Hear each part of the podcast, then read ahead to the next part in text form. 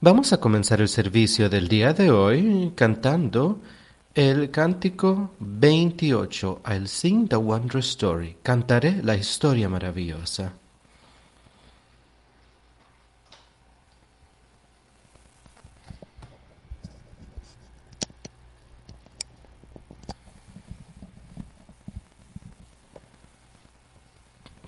Cantaré la historia maravillosa del Cristo que murió por mí. Como Él dejó su hogar en gloria por la cruz en el Calvario. Sí, cantaré la historia maravillosa del Cristo que murió por mí. La cantaré con los santos en la gloria, reunidos por el mar de cristal.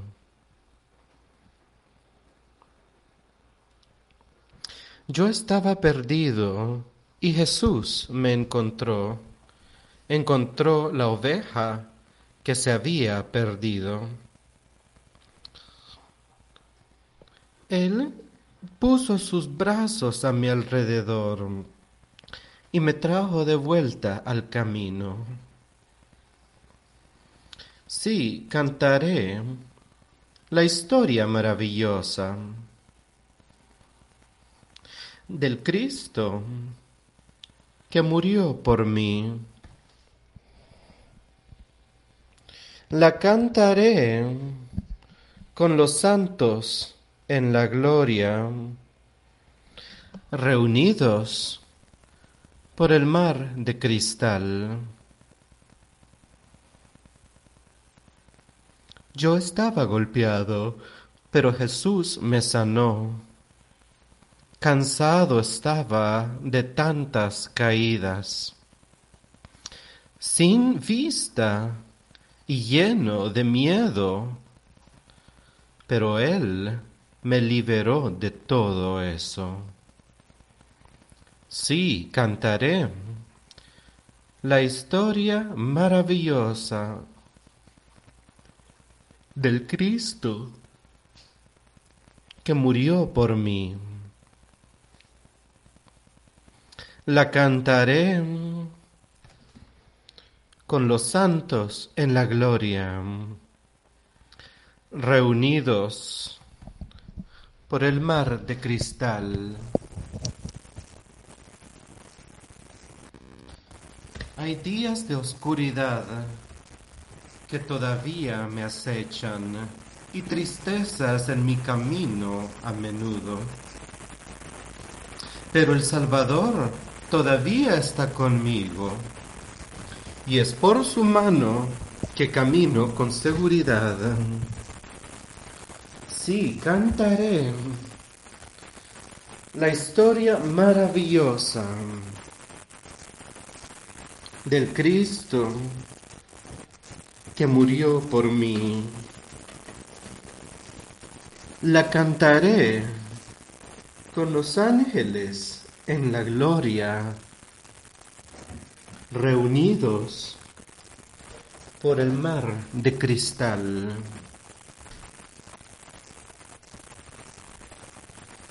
Él me sostendrá hasta que el río fluya sus aguas contra mis pies. Luego Él me dejará a salvo, donde voy a encontrarme con todos mis seres queridos. Sí, cantaré la historia maravillosa del Cristo que murió por mí. La cantaré con los santos en la gloria, reunidos por el mar de cristal.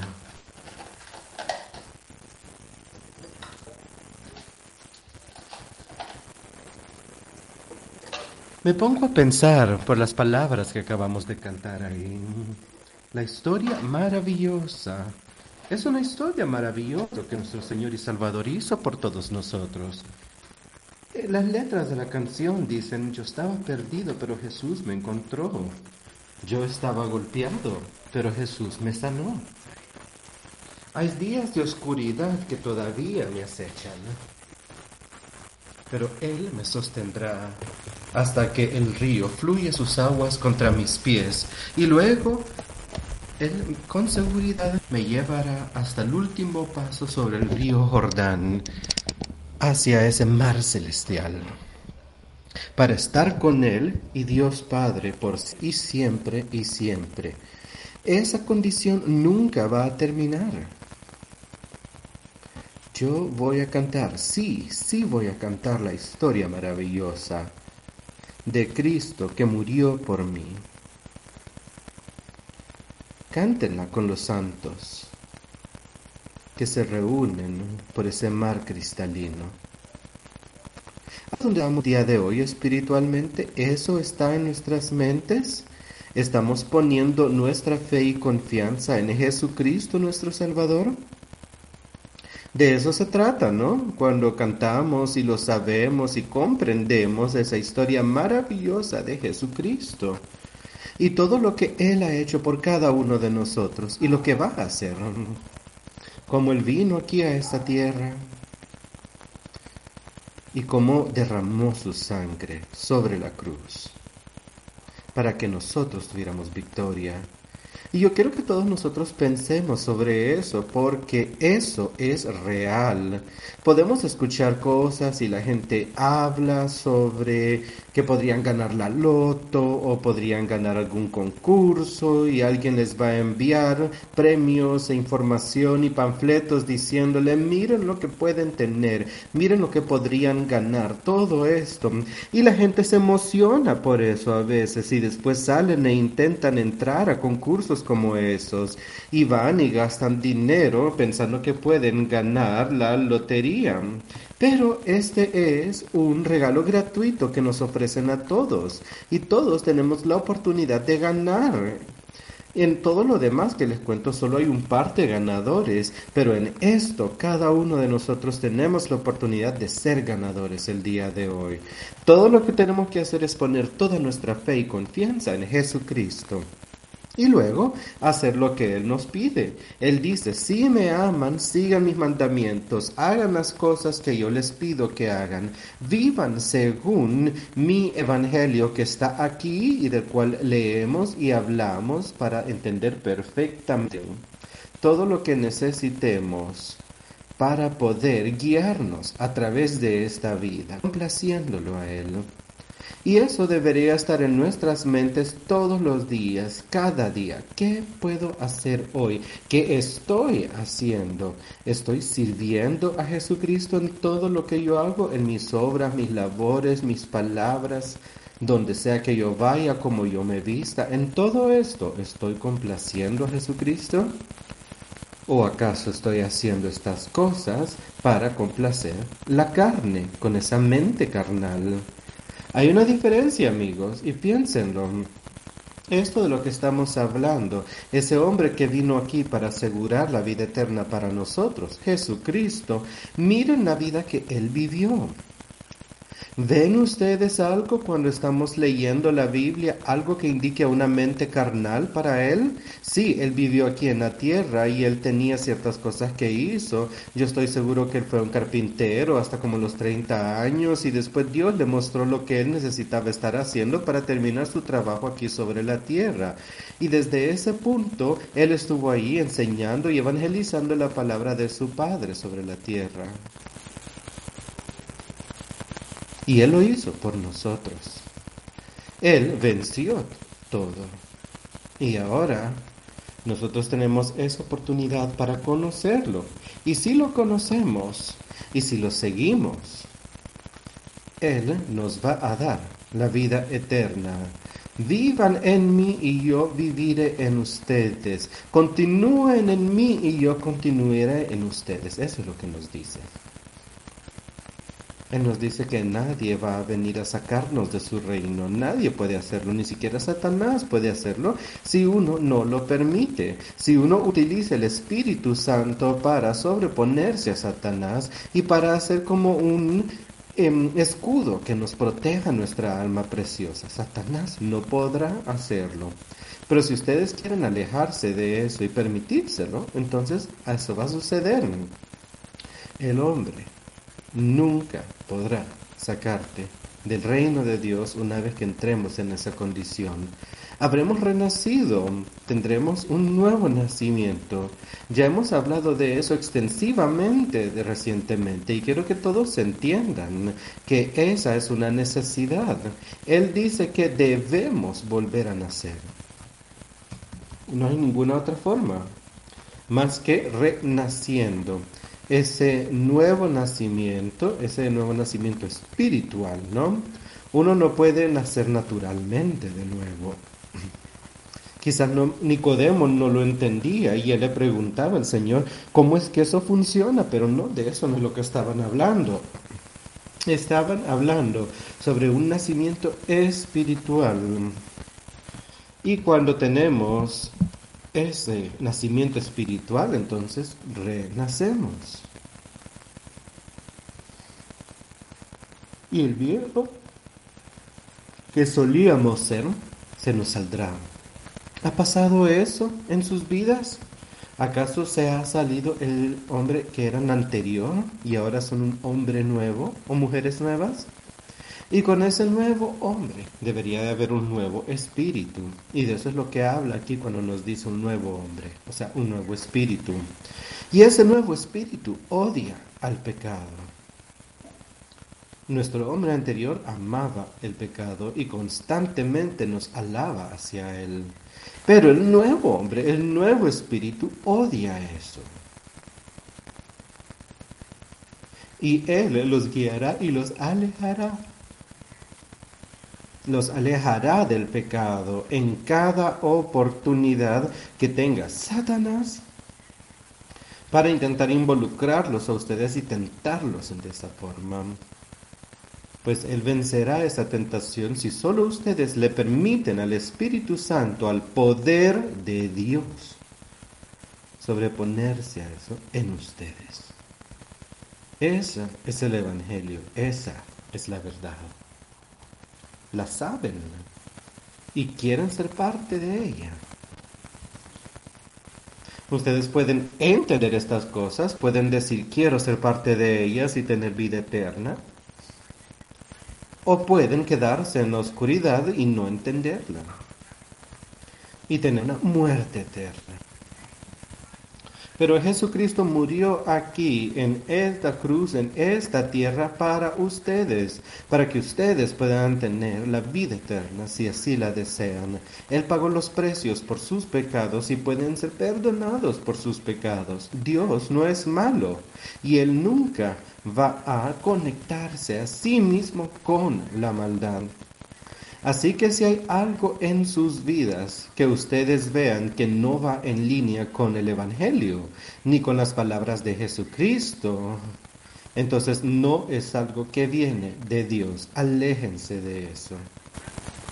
Y recuerden lo que Él nos dijo, que es como el lobo que vendrá y se cambiará de aspecto para estar justo en medio del rebaño de ovejas. Ahí es a donde quiere estar el lobo, porque viene vestido como oveja para que nadie vaya a reconocerlo rápidamente, para que pueda llegar y pensar y engañarnos. Y ese pastor que está en ese rebaño constantemente está viendo, ¿no? Y si un lobo se acerca inmediatamente lo mira y lo destruye o, lo, le saca carrera. Pero si algo se acerca luciendo igual a una oveja, aunque interiormente es un lobo que viene a destruir a las otras ovejas, ese pastor podría no verlo inmediatamente. Ahora, el buen pastor Jesucristo y su rebaño de los justos sí lo ven y saben todo lo que está intentando entrar. Pero Él va a permitir que estas cosas nos tienten para que nosotros podamos utilizar el poder que Él tiene para sacar eso. Él es el buen pastor y cuando nosotros se lo pidamos, Él va a estar ahí para destruir al lobo. Pero no permiten que las cosas entren justo en medio de nosotros a destruirnos o a destruir a sus personas sobre esta tierra. Él nos lo ha advertido, ya nos ha hablado sobre estas cosas anteriormente. Nos lo ha dicho una infinidad de veces y nosotros deberíamos poder seguir con ellas. Es nuestro deber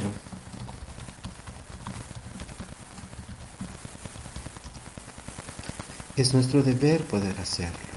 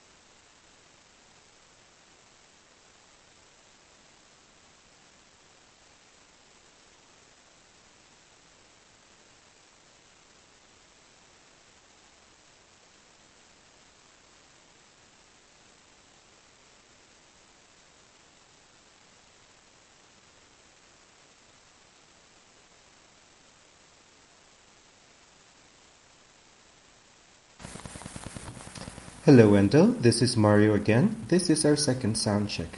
I can confirm I'm still getting a very smooth video stream, but I'm getting absolutely nothing on, on the audio floor. Um, usually here on the Interaction console, when I choose the the floor audio, I usually get like a small message saying who it belongs to. Like for instance, the Spanish channel in there says Mario E. That's me, and on the floor channel it usually says Ryan, but I lost that. Um, I'm, I'm not getting any audio whatsoever. Can you hear me well though?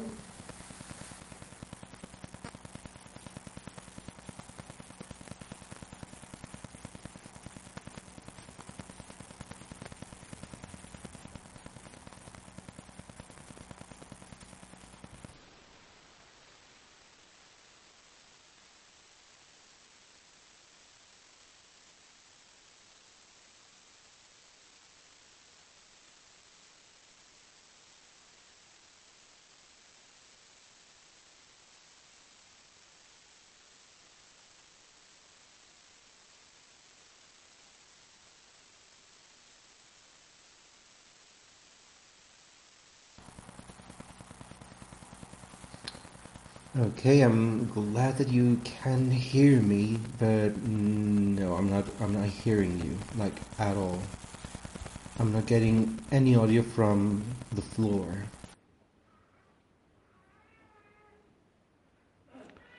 We'll start reading here in the sixth chapter of Matthew.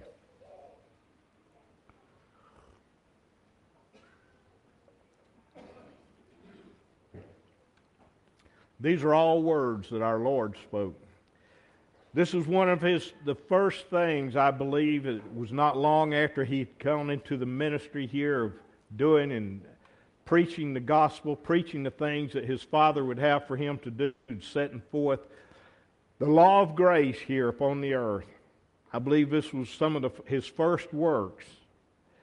And there's three chapters here that is basically his words, and it's basically giving people, instructing them of how he would have for them to live their life.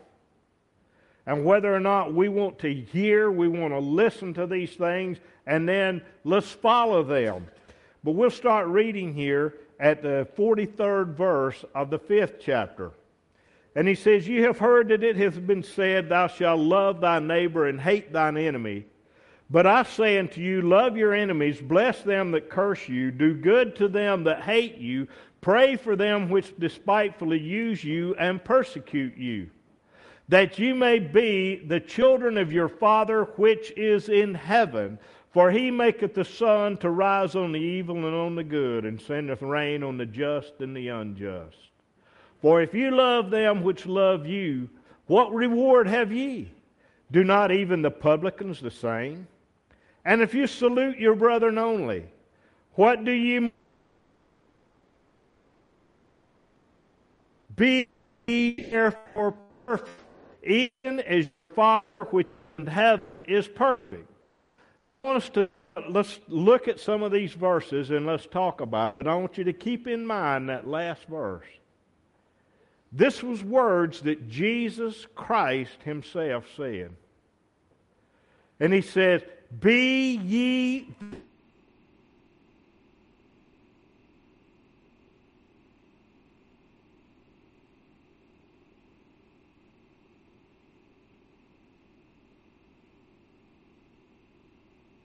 to that.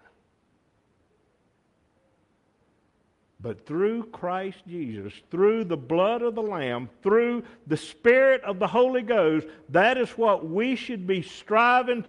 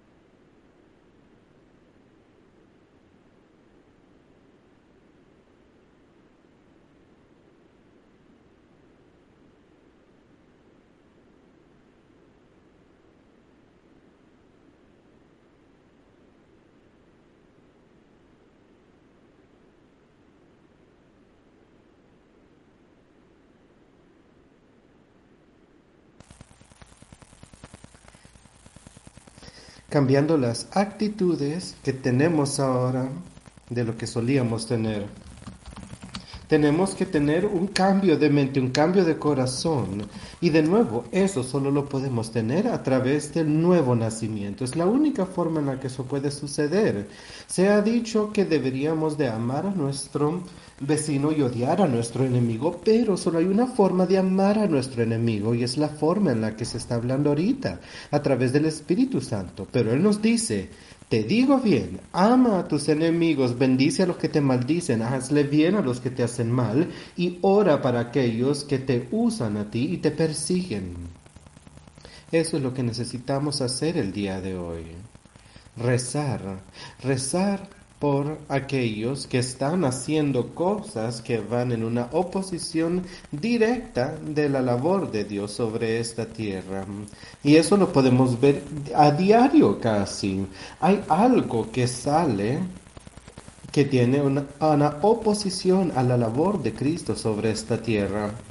Pero él dice que no debemos odiar a esas personas por eso, sino que deberíamos orar por ellos por aquellos que nos utilicen y nos persiguen, que persiguen el trabajo de Jesucristo, los que lo hicieron el día que Él estuvo acá, a tal forma que lo mataron, lo persiguieron, persiguieron a sus discípulos y apóstoles sobre esta tierra persiguieron a sus seguidores a través de los tiempos y Él nos ha advertido que eso es lo que van a estar haciendo, que va a haber personas que odiarán su trabajo y lo podemos ver el día de hoy. Satanás lo odia tanto que está intentando hacer todo lo que pueda para destruirlo, pero no permitan que eso suceda con ustedes.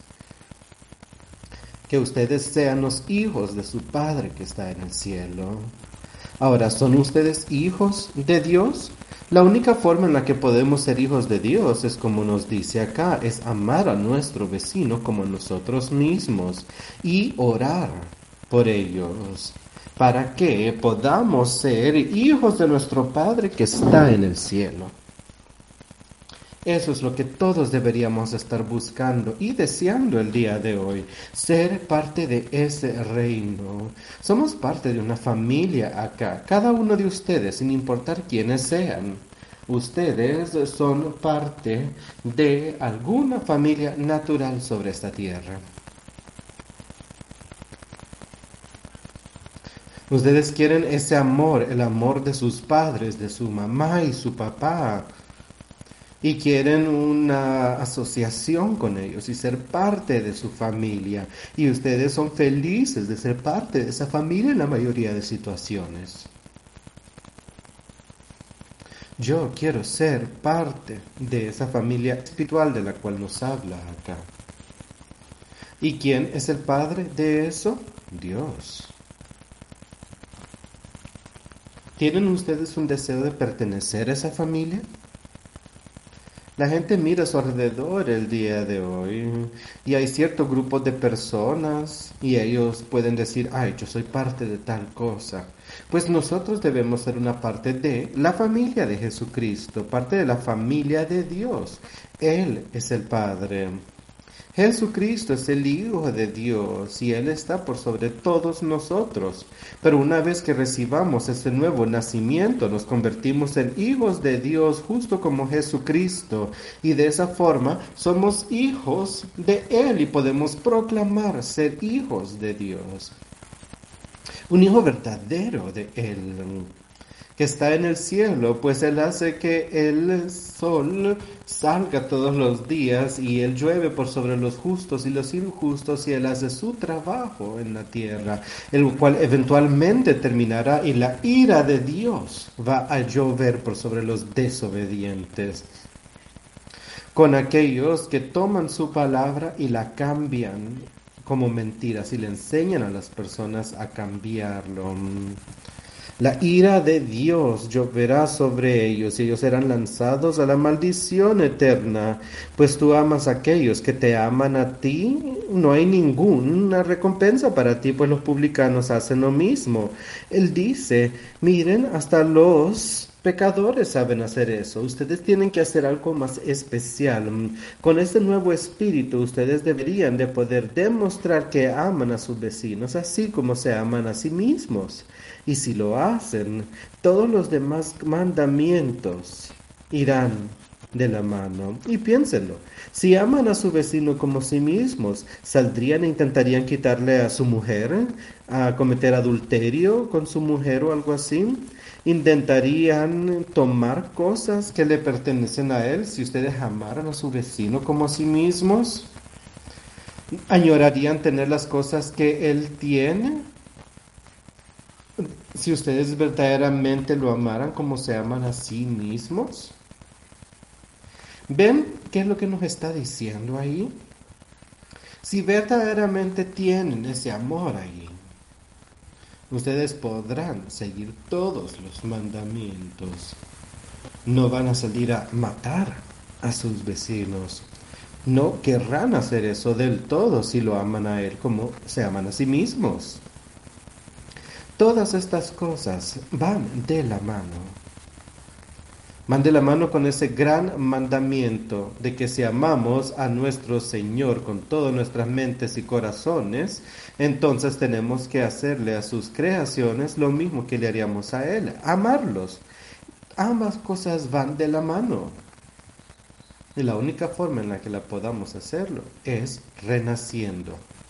Ese nuevo nacimiento está ahí para nosotros. Sean de esa forma perfectos, como su Padre que está en el cielo es perfecto. Estas solo son palabras que yo les estoy leyendo. Ustedes podrían decir, yo nunca puedo hacer eso, eso está fuera de mi alcance, pero yo solo les digo que estas son las palabras de Jesucristo y yo creo en Él. Y yo creo en el Espíritu Santo. Y yo creo que ese poder está ahí para que nosotros podamos vivir como Él nos pide que vivamos. Y todo depende de nosotros. Pero yo también sé y, entiendo que solo ha habido un ser perfecto sobre esta tierra, en carne y hueso. Jesucristo estuvo lleno del Espíritu Santo y Él lo siguió a la orden de la letra, jamás titubeó. Los hombres titubean, pero como dice el dicho, si titubeamos, caigamos parados y continuemos caminando. No nos caigamos y nos quedemos sentados. Levantémonos y continuemos. Regresamos a donde fallamos. Arrepintámonos y sobrepongámonos y veamos victoria. Eso es lo que quiero que todos recordemos. Hay que arrepentirnos y vencer. No como dice ahí en Pedro, que si nosotros regresamos al viejo hombre que solíamos ser, no nos dejemos volver a ganar por las cosas del mundo. Ahí nos dice que ya no hay más oportunidad en ese caso. Luego se utiliza ese evangelio en el libro del Apocalipsis y dice que aquellos en Sardis, si no me equivoco, les dice que ellos necesitan arrepentirse que ellos tienen, deben buscar un nuevo nombre, que están muertos y que ellos tienen que renacer. Les dice, arrepiéntanse, utilicen el poder de Dios para arrepentirse y venzan ese pecado dentro de ustedes. Y luego dice, a todos los que lo logren, les daré vestimentas blancas y yo no apagaré su nombre del libro de la vida del Cordero. ¿Acaso no es algo fantástico en lo que pensar el día de hoy? Que nosotros podemos vencer a través de Jesucristo. Es una historia maravillosa, la historia maravillosa que cantaremos. Queremos enseñarla, queremos construir a base de ella. Cuidado que no den ofrenda ante los hombres solo por ser vistos, porque si no, no van a tener una recompensa de nuestro Padre en el cielo. Eso es algo serio en lo que pensaron. Aquí él está hablando sobre cosas espirituales en especial.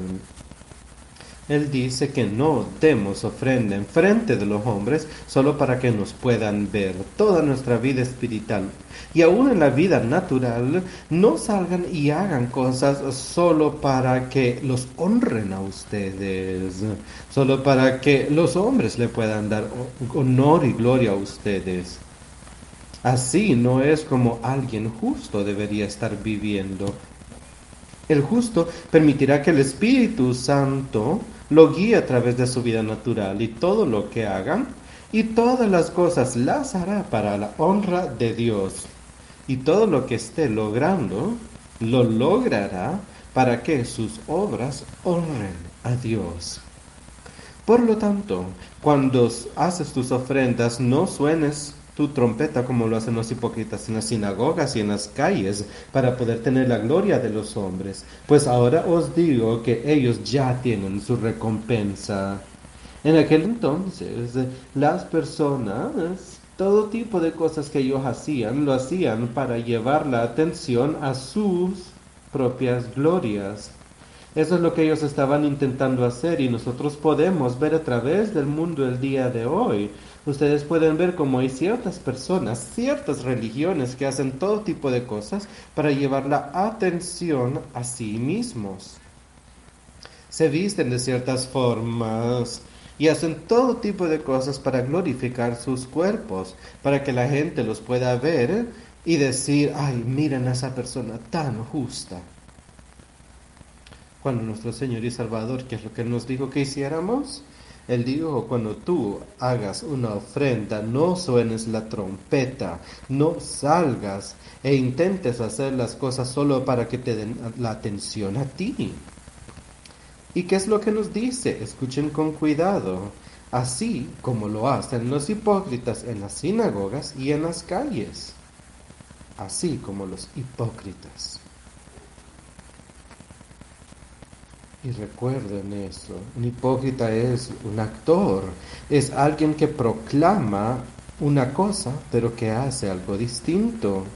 Ellos están actuando, no son sus verdades. No es algo sólido dentro de sí, no es algo genuino, sino que solo están actuando. Y eso es lo que nos está diciendo ahí sobre estas personas. Ahí estaban, salían y hacían todo tipo de cosas para llevar la atención a lo que ellos estaban haciendo. En su propia mente estaban sirviendo a Dios. Pero todo tipo de tradiciones tienen ellos, todo tipo de cosas, entretenimientos, todo solo para saciar los gustos de la carne. Pero ¿qué es lo que dijo Jesucristo que eran ellos? Hipócritas. Ahora, en sus vidas y en la nuestra, si Jesucristo está de pie aquí, viéndonos, si estuviera aquí el día de hoy, ¿qué advertencia nos estaría dando en nuestras vidas? Él nos estaría diciendo a los otros, no lo sigan porque son hipócritas. Están diciendo una cosa, pero miren sus vidas, miren la forma en la que están viviendo. Eso no demuestra la vida justa que yo quiero que ustedes vivan. ¿O creen que Jesús podría apuntar hacia ustedes y decir, esa persona es mi favorita? Eso es lo que él dijo sobre María. Le dijo, tú eres mi favorita. Porque ella era una jovencita justa. ¿Qué es lo que él podría decir sobre nosotros el día de hoy? ¿Podría decir eso? ¿O nos quedaría viendo diciendo tú eres un hipócrita, tú vas a recibir tu recompensa aquí sobre la tierra y no esperes más? Cuando tú des ofrenda, que tu mano derecha no sepa lo que hace la izquierda, haz estas cosas en secreto. Ustedes no tienen que salir y decirle a la gente lo que están haciendo, háganlo en secreto.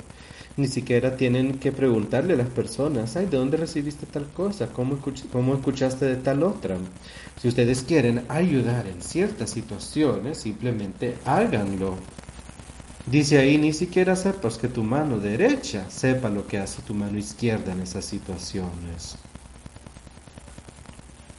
Y que tus ofrendas se den en secreto el que dé en secreto, entonces será recompensado abiertamente.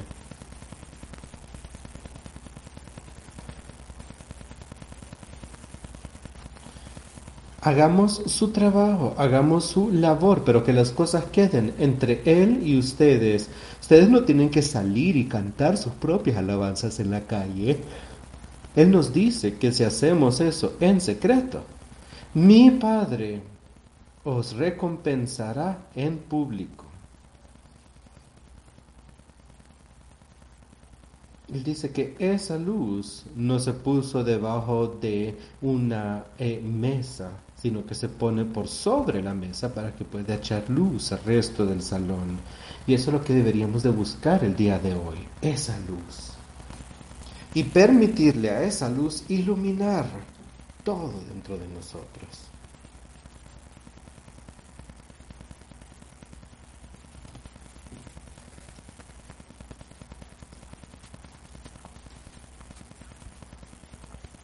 Y cuando tú oras, no seas como los hipócritas. Porque ellos aman el orar en pie en las sinagogas, en las esquinas de las calles, para ser vistos de los hombres. De cierto os digo que ya tienen su recompensa.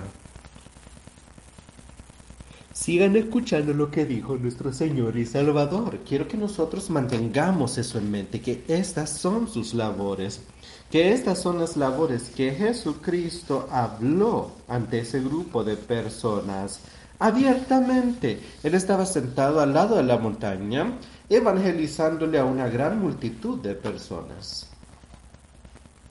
Y ellos podían escuchar las palabras maravillosas de vida, pero ¿qué les estaba diciendo? Les está diciendo cómo quiere que ellos vivan. ¿Y qué es lo que hacemos nosotros cuando oramos, por ejemplo?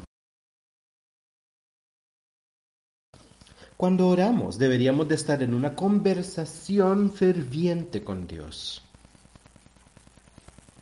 Si ustedes tuvieran algo, vaya, si tuvieran un amigo, un buen amigo, y tuvieran algo muy confidencial que quieran discutir con sus amigos, ustedes querrían llevar a sus amigos a algún lugar privado para hacerlo, ¿no? A un punto donde ustedes dos puedan ser uno juntos y puedan simplemente hablar. Si ustedes piensan que él los pudiera ayudar Ustedes no querrían llevar a su amigo a, lo abierto y públicamente empezar a gritar para que todos escuchen sus problemas, para que todos escuchen cómo ustedes quieren convencer a alguien sobre no sé qué cuestión para que los intente ayudar querrán hacerlo de alguna otra forma. Y eso es lo que nos está diciendo acá, que nosotros deberíamos poder comunicarnos con Dios Padre directamente con Él, como amigos, simplemente hablar con Él en privado. No hacerlo públicamente. Y yo he visto estas cosas anteriormente. He estado en lugares a donde alguien quiere rezar u orar y para orar utilizan todo tipo de palabras y piden todo tipo de cosas una y otra vez. Aquí dicen que ellos hacen eso para que los hombres los vean, para que los hombres los puedan ver y que digan, ay, escuchaste y viste cómo oraba ese hombre.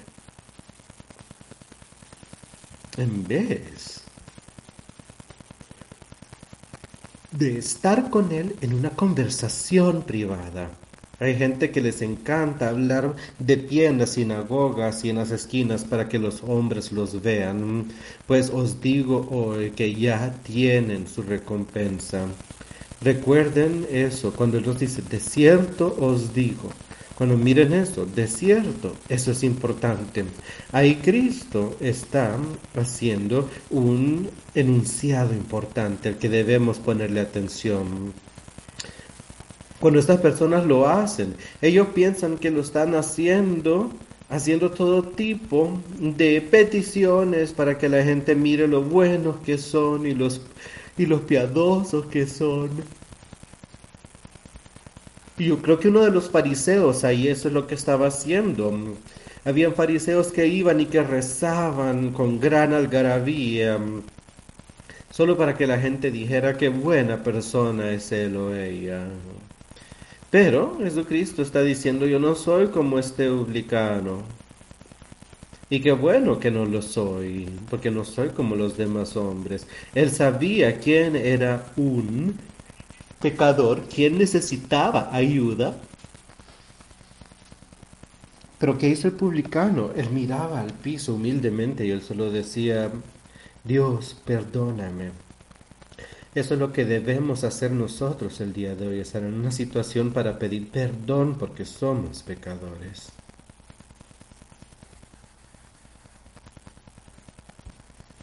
Mas tú, cuando ores, y aquí nos está diciendo cómo tenemos que hacerlo, cuando ores, entra en tu aposento y cerrada la puerta. Ora a tu Padre que está en secreto. Y tu Padre que ve en lo secreto te recompensará en público. Yo entiendo y sé que hay veces cuando estamos juntos, que hay oraciones que se nos dan pero yo quiero tener cuidado en todas esas cuestiones y no permitir que esas cosas se conviertan en lo principal. No quiero hacer las cosas solo para que la gente vea lo bueno que soy, lo que sea, o lo elocuente que soy. Yo oro con el Señor a solas. Así que tengan cuidado con eso. Y oren como un amigo hablándole a otro amigo. Como un hijo haciéndole una petición, una petición ferviente a su padre. Piensen sobre eso. Si un niño verdaderamente estuviera en necesidad y si de verdad amara a su padre, a su padre natural, y si él estuviera en tanta necesidad de algo y se supiera que su padre tiene todo lo que él necesita, simplemente iría con él y le suplicaría, Padre, ¿ves? Esto es lo que necesito, por esto lo necesito. Y ese amor que tiene el Padre si es algo que verdaderamente necesitara el niño y si él lo tuviera y se pudiera ayudarlo, entonces rápidamente se lo entregaría. Y eso es exactamente lo que el Señor dice que su Padre hará por nosotros. Él dice, Él le quita el pecado a las personas, Él lo hace rápidamente. También dicen las escrituras lo siguiente, llorando no uséis vanas repeticiones como los gentiles que piensan que por su palabrería serán oídos. No os hagáis pues semejante a ellos, porque vuestro Padre sabe de qué cosas tenéis necesidad antes que vosotros le pidáis. Él ya sabe qué es lo que nosotros necesitamos. Y es por eso que el Señor le enseñó a sus discípulos a decir, el pan nuestro de cada día dánoslo hoy, porque eso es lo que deberíamos estar pidiendo, eso es lo que necesitamos.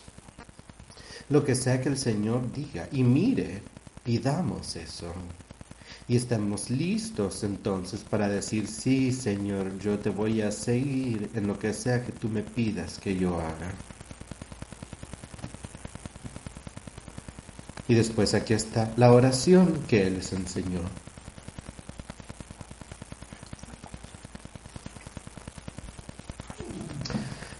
Vosotros pues oraréis así. Padre nuestro que estás en los cielos, santificado sea tu nombre. Venga tu reino, hágase tu voluntad como en el cielo, así también en la tierra. Ven, cual sea tu voluntad, Señor, eso es lo que deberíamos pedir. Que tu voluntad se haga en mí, al igual que el cielo. El pan nuestro de cada día, dánoslo hoy. Tenemos que satisfacernos con lo que sea que Él nos dé y perdónanos nuestras deudas, como también nosotros perdonamos a nuestros deudores. Perdonemos, amemos a nuestros enemigos, hagámosle bien a nuestros enemigos, recemos por nuestros enemigos. Aquellos que nos deben y perdónanos nuestras deudas, nuestros pecados, ¿no? Así como nosotros perdonamos los pecados de nuestros deudores. Escuchen eso, es importante. Esa es la oración que Él nos está diciendo que debemos utilizar. Perdona nuestros pecados así como nosotros perdonamos a aquellos, a aquellos que nos ofenden. ¿Eso está en nuestra mente? ¿Verdaderamente queremos perdonar a nuestros deudores? ¿Verdaderamente queremos perdonar a alguien que ha hecho algo en nuestra contra? ¿O queremos ser vengativos? ¿O queremos ser rencorosos? ¿O queremos contarle a todo el mundo todo el mal que ellos nos hicieron? Pero recuerden lo que nos dicen y escuchen bien Perdona nuestras deudas así como perdonamos a nuestros deudores. Si nosotros no perdonamos a los demás, entonces lo que pedimos que Él haga, que nos perdone, tampoco va a suceder. Comprenden eso, entienden eso. Debemos perdonar si queremos que nos perdonen. Y no nos metas en tentación, mas líbranos del mal, porque tuyo es el reino y el poder y la gloria por todos los siglos. Amén. Y a eso yo le digo amén también. Y no nos metas en tentación. Dios nunca nos llevará a la tentación, sino que nos alejará de ella. Pero líbranos del mal. El poder de Dios puede y logrará librarnos del mal en cada situación si nosotros solo utilizamos su poder. No hay nada que Satanás pueda vencer si nosotros permitimos que el poder de Dios sea fuerte dentro de nosotros. Y también, como dice las escrituras, porque si perdonáis a los hombres sus ofensas, os perdonará también a vosotros vuestro Padre Celestial. De eso estaba hablando yo. Su Padre Celestial los va a perdonar si ustedes perdonan. Si ustedes no perdonan, tampoco serán perdonados. Entonces, ¿qué queremos de nuevo? Yo quiero que me disculpen. Yo no quiero llegar al último día y que me digan Tú tienes odio en tu corazón, tú no has perdonado a fulano por el mal que él te hizo, tú has sostenido ese rencor en tu corazón. ¿Cómo puede perdonarte Dios a ti y alejarte de esto si tú no estás dispuesto a perdonar a los demás? Mas si no perdonáis a los hombres sus ofensas, tampoco vuestro Padre os perdonará vuestras ofensas. Ahí nos lo deja absolutamente claro, ¿no?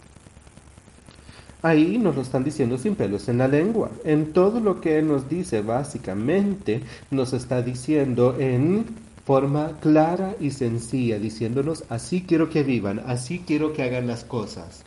¿Ven eso? ¿Están ustedes dispuestos a vivir de esa forma? No como lo vive el mundo. ¿Estamos nosotros dispuestos a vivir de esta forma, así? Cuando ayunéis no seáis austeros como los hipócritas, porque ellos demudan sus rostros para mostrar a los hombres que ayunan. De cierto os digo que ya tienen su recompensa. Pero tú cuando ayunes, unge tu cabeza y lava tu rostro, para no mostrar a los hombres que ayunas, sino a tu Padre que está en secreto, y tu Padre que ve en secreto te recompensará en público. De nuevo, lo que sea que ustedes hagan con el Señor, háganselo a Él. Ustedes no tienen que salir y proclamarle a las personas lo que ustedes están haciendo. Simplemente háganlo y ya. Nos lo dice una y otra vez. Que lo que sea que nosotros hagamos, que no lo hagamos para que los demás nos vean no hagamos las cosas por apariencias, sino para complacer a nuestro Padre, y a Él se le complace en secreto. Nuestro Padre nos recompensará en público. Cuando nosotros recibamos su recompensa, va a ser fantástico ver cómo todos tendrán que arrodillársele a Jesucristo y saber que Él es el Salvador. Pero todos aquellos que viven de acuerdo a Él aquí, que tienen ese nuevo nacimiento y que han seguido sus leyes, van a poder pararse con confianza frente a Él en su día final. Él los recompensará abiertamente. y les dirá, entren a mi reino, oh buen sirviente. Nos dirá, entren ahora. ¿Qué quieren ustedes? Amigos, estas cosas son la realidad. Nosotros podemos ponerle moños. Podemos decir, yo soy una buena persona. Pero si no hemos renacido con ese nuevo espíritu, entonces pasaremos la eternidad en el infierno. Pero si seguimos lo que Él nos está estipulando acá, y si vivimos nuestra vida de esta forma, si nos arrepentimos y si vencemos, entonces viviremos la eternidad en gloria. viviremos la eternidad en vida, con Dios y con todos los justos. No os hagáis tesoros en la tierra, donde la polilla y el orín corrompen, y donde ladrones minan y hurtan, sino haceos tesoros en el cielo, donde ni la polilla ni el orín corrompen, y donde los ladrones no minan ni hurtan. Porque donde esté vuestro tesoro, allí estará también vuestro corazón. ¿Dónde está su tesoro el día de hoy? ¿Acaso está en cosas terrenales? en qué puedo obtener aquí, en qué puedo obtener tal cosa y a qué lugar puedo hacer para obtener tal otra, cómo puedo adornar este cuerpo. ¿De qué es lo que nos está hablando ahí? Que no busquemos tesoros terrenales, sino que busquemos tesoros celestiales. Yo quiero que eso nos quede claro, eso es lo que nos está diciendo.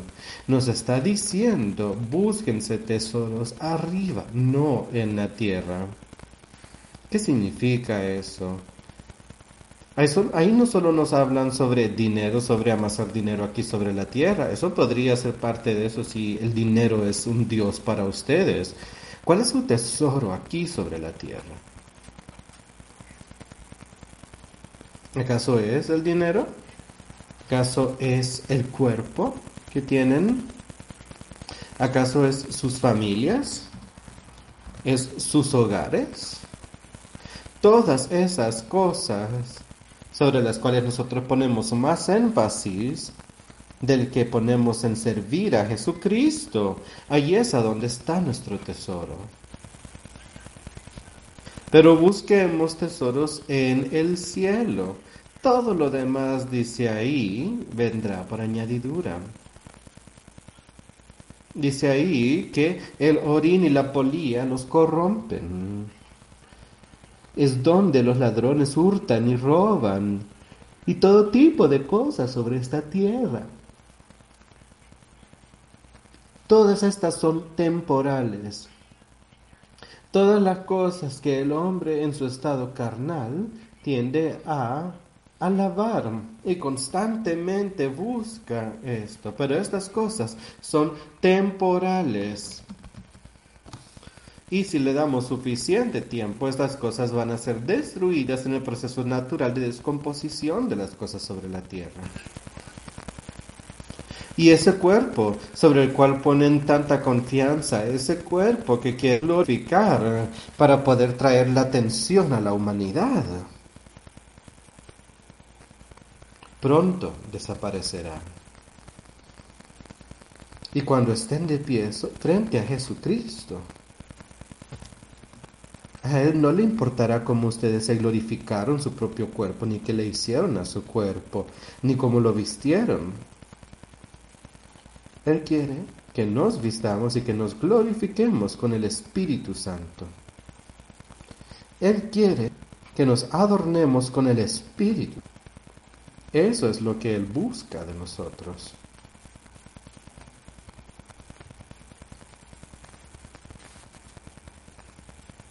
Donde esté vuestro tesoro, ahí estará también vuestro corazón. ¿Dónde está su tesoro, amigos? ¿Dónde está su corazón? ¿Dónde está su mente? La lámpara del cuerpo es el ojo. Así que si tu ojo es bueno, todo tu cuerpo estará lleno de luz.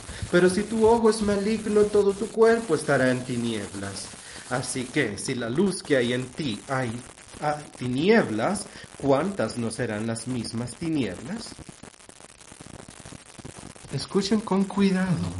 La luz, la lámpara del cuerpo es el ojo.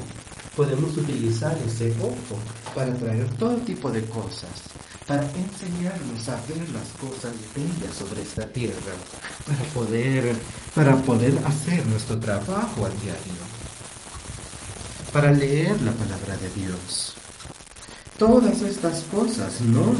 Esa luz nos dice, esa lámpara. La lámpara del cuerpo es el ojo y nos dice, si nos dice, si ese ojo se enfoca sobre el trabajo del Señor, entonces el cuerpo entero estará lleno de luz. Allá donde estaba Jesucristo, amigos, su ojo estaba viendo a Dios. Y su cuerpo estaba lleno de la luz espiritual. Y Satanás no pudo vencerlo, no pudo. Y luego continúa y nos dice, pero si tu ojo es maligno, todo tu cuerpo estará en tinieblas. Estará lleno de mal, ¿no? ¿Y a quién le gustan las tinieblas? A la humanidad. La humanidad odia la luz porque las lámparas condenan sus maldades. Lo malo odia la luz espiritual porque esa luz espiritual condena sus costumbres de maldad. Yo no quiero ser condenado. Los hombres aman el pecado en el que viven. Y la única forma en la que podemos salir de este pecado es cuando vemos que ese pecado es un camino sin retorno, es oscuridad. Y esa oscuridad será el infierno eterno. Hasta que entendamos eso podremos hacer algo al respecto y podremos buscar a nuestro Señor y Salvador. Y estar llenos de luz y poder renacer. Ninguno puede servir a dos señores, porque o aborrecerá al uno y amará al otro, o estimará al uno y menospreciará al otro. No podéis servir a Dios y a las riquezas. No pueden servir a Dios y al mundo al mismo tiempo. Eso no va a funcionar. No pueden servir a dos amos. Por lo tanto, os digo que no tengan cuidado sobre lo que comerán o lo que beberán, ni lo que meterán a sus cuerpos. No es y más importante la luz que la comida y el cuerpo más importante que la vestidura. Él dice, no permitan que las cosas mundiales sean su Dios. Eso es algo que constantemente debemos tener en mente. No nos preocupemos por esas cosas.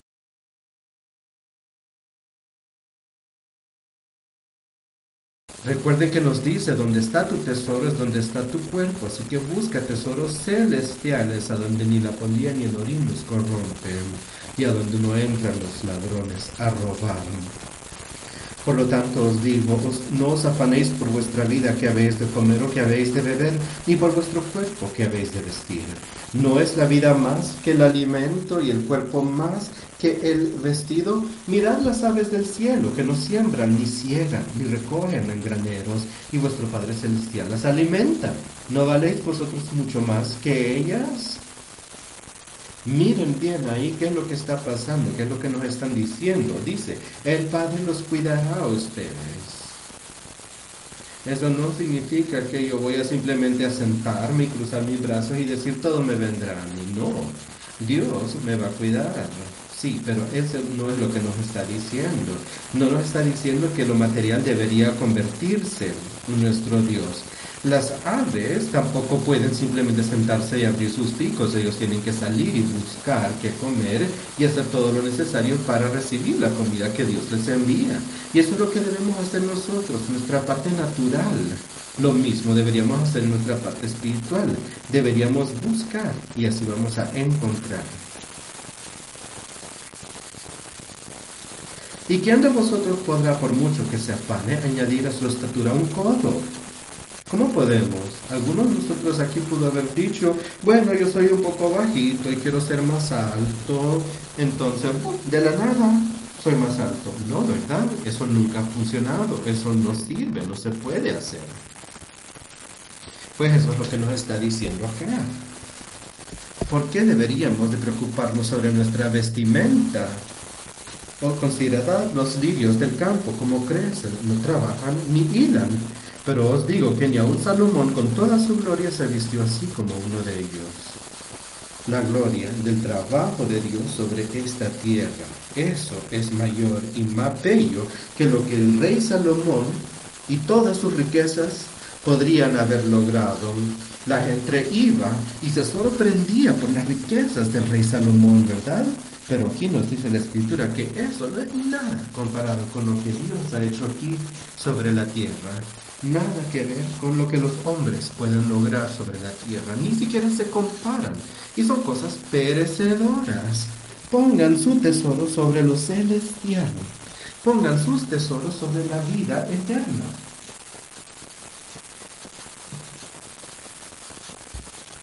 Y si la hierba del campo que hoy es y mañana se echa en el horno, Dios la viste así, ¿no hará mucho más a vosotros, hombres de poca fe? Yo pienso que ahí David decía que él había sido joven y ahora estaba viejo, pero nunca había visto a los justos olvidados o pidiendo por pan. Y creo que eso es lo que nos decían acá, que Dios nos va a cuidar. Busquemos primero el reino de Dios y todo lo demás será añadidura. Si lo buscamos primero, Él nos enseñará las cosas que necesitamos y cómo debemos vivir nuestras vidas. Él nos dará conocimiento para hacer esas cosas. Pero yo no pienso que ustedes van a ver a una persona justa viviendo una vida em, ociosa, sentado simplemente diciendo, ay, Dios me va a cuidar, no importa. Eso nunca va a pasar. Y si la hierba del campo que hoy es y mañana se echa en el horno, Dios la viste así, ¿no hará mucho más a vosotros? hombres de poca fe, tengan fe en Él, es lo que nos están diciendo. No os afanéis pues diciendo, ¿qué comeremos? ¿O qué beberemos? ¿O qué vestiremos? Porque los gentiles buscan todas estas cosas. Pero vuestro Padre Celestial sabe que tenéis necesidad de todas estas cosas. Él sabe qué es lo que necesitamos y Él nos lo dará. Escuchen con cuidado a estos siguientes versículos. Más buscad primeramente el reino de Dios. Buscad primero eso, que eso sea lo principal que busquemos. Y su justicia. Busquen el reino de Dios y la justicia de Dios. Eso es lo que debemos estar haciendo. Eso es lo que debemos buscar, la justicia. Y todas estas cosas os serán añadidas. Es la promesa de Dios. Las palabras de Jesucristo, ¿creen ustedes en ellas? Yo sí, yo sé que yo creo en ellas. He visto estas cosas suceder en las vidas de las personas. Pero cuando no pusieron las cosas del mundo como su Dios, las personas tuvieron éxito en sus vidas. Y más aún, lograron tener éxito espiritualmente. Eso es lo que deberíamos estar buscando. Y Él nos dice acá, busquen primero el reino de Dios y su justicia, búsquenlas. Y todo lo demás, todo lo demás serán añadidas. Van a dar por añadidura. Por lo tanto, no os afanéis por el día de mañana, porque el día de mañana traerá su afán. Basta a cada día su propio mal. No permitan que las cosas malvadas de este mundo vengan y que los destruyan a ustedes, sino que siéntanse en unión con Él y no piensen en otras cosas, no estén pensando en el futuro, como dijo Santiago. No digan, ay, voy a ir a tal lugar y voy a hacer tal y tal otra cosa, sino que hagan las cosas según la voluntad de Dios. Digan si es la voluntad de Dios porque si es la voluntad de Él, lograremos nuestros pequeños cometidos. Y recuerden, búsquenlo a Él y a su justicia primero, y así Él podrá llevarlos de cualquier forma que Él desee que ustedes se lleven en esta vida. Él los va a dirigir. Díganlo. De nuevo, estas son palabras que nuestro Señor son las palabras que Él estipuló, que le evangelizó a un grupo de personas. Y yo pienso que nos las está diciendo a nosotros también el día de Dios. Debemos de acatarlas, debemos escucharlas. ¿Hay una diferencia en nuestras vidas y en la vida del mundo? Hay una diferencia en los dos espíritus y no podemos servirlos a ambos. Tenemos que servir el Espíritu Santo o servir a Satanás, pero no podemos aferrarnos a ambos, no podemos amarlos a ambos. ¿Cuál es su respuesta el día de hoy, amigos? ¿Qué quieren ustedes en sus vidas? ¿Quieren ser hijos de Dios? ¿Y buscar su justicia? ¿O quieren ser hijos de Satanás y buscar su maldad? El regalo de Dios es la vida eterna a través de Jesucristo nuestro Señor. El pago del pecado es el infierno eterno. Ustedes van a hacer la elección. Jesús es el que nos ayudará a hacerla. Jesús nos abrirá el corazón. Él nos va a salvar. El día de hoy, para concluir nuestro servicio, vamos a cantar el cántico número 57, When Morning Comes, cuando venga la mañana. Y quizás hay alguien aquí que quiere hacer el compromiso con el Señor y puede hacerlo pasando al frente mientras cantamos el cántico número 57, cuando viene la mañana.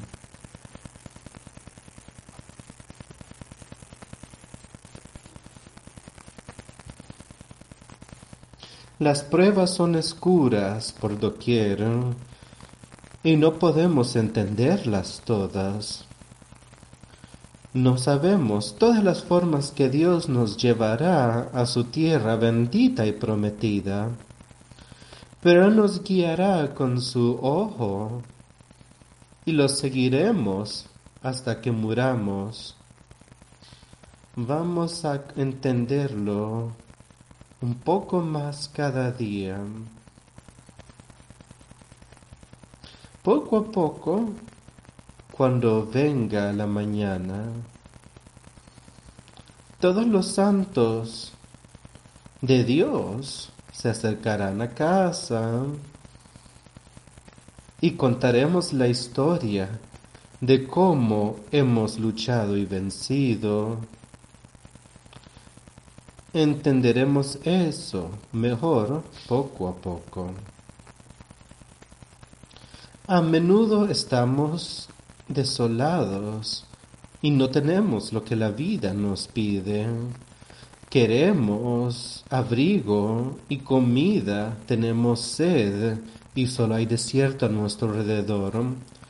Pero confiamos en el Señor y de acuerdo y según su palabra lo vamos a entender mm, poco a poco.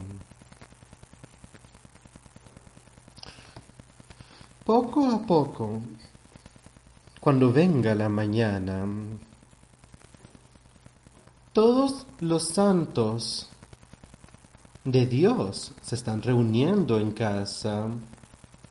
Contaremos la historia de cómo hemos luchado y vencido. Lo entenderemos mejor poco a poco. Tentaciones, trampas ocultas a menudo nos toman desprevistos y nuestros corazones sangran por cada palabra o hecho que hicimos sin pensar. Y nos preguntamos por qué se nos pone a prueba si estamos haciendo lo mejor que podemos.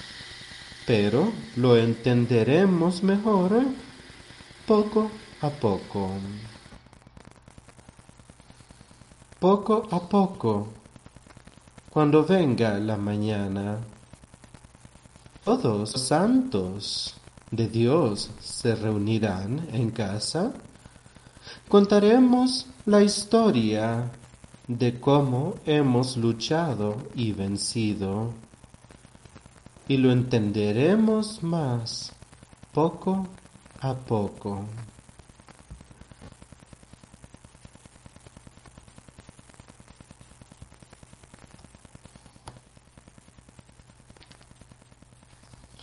Te presento al Padre y al Hijo y al Espíritu Santo. Que el Señor te reciba.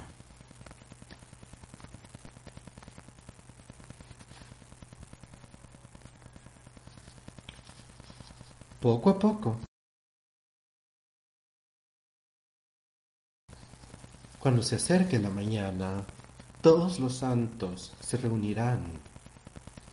Contaremos la historia de cómo hemos luchado y vencido. Eso es lo que nos dice el día de hoy. Superar las cosas, vencer al pecado, vencer a esta carne. Por su poder, por su espíritu, el nuevo nacimiento. Oremos. Adiós, Padre, gracias por todo lo que has hecho por nosotros. Te rogamos que nos guíes en los días venideros. Y rogamos que se haga tu voluntad entre nosotros y que nos demuestres qué podemos hacer para motivar a los demás en tu labor sobre esta tierra. Y cómo podemos utilizar las cosas que tú nos has dado a nosotros para ayudar a promover tu reino sobre esta tierra. Gracias por todo lo que has hecho, Señor. Todo esto te lo pedimos en el nombre de Jesús. Amén.